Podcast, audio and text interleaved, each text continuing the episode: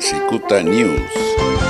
A continuación, el periodista Jaime Flores Martínez con su columna Cicuta.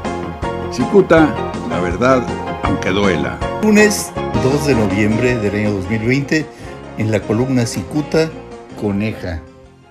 El infumable Jorge Alberto Cornejo participa en las decisiones que ha tomado el alcalde de Tijuana con licencia Arturo González Cruz. Este último solicitó separarse del cargo para buscar contender por la gubernatura de Baja California el año próximo.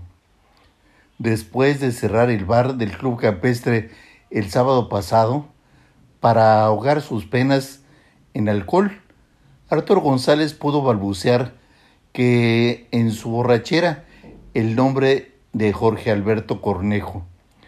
Según interpretaron los testigos, las torcidas sugerencias de Cornejo lo han arrastrado al precipicio.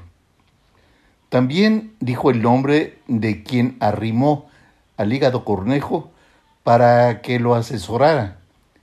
El pecado conduce a la penitencia. Cicuta conoce la identidad del funcionario que acercó a Cornejo con él para que lo asesorara. Para información del lector, Jorge Cornejo es un fétido personaje repudiado por su gusto por operar campañas negras en tiempos políticos e incluso busca desprestigiar periodistas que le resultan incómodos. Esta persona cobró como encargado de cuidarle la imagen al ex gobernador panista Francisco Vega de la Madrid, labor que a todas luces fracasó. La reputación de Kiko Vega está en el drenaje. Por cierto, algunos beneficiarios del comediante local Leonardo Sánchez Barajas les aterra que se divulgue el nombre de este personaje habilitado justamente por Jorge Alberto Cornejo como su prestanombre.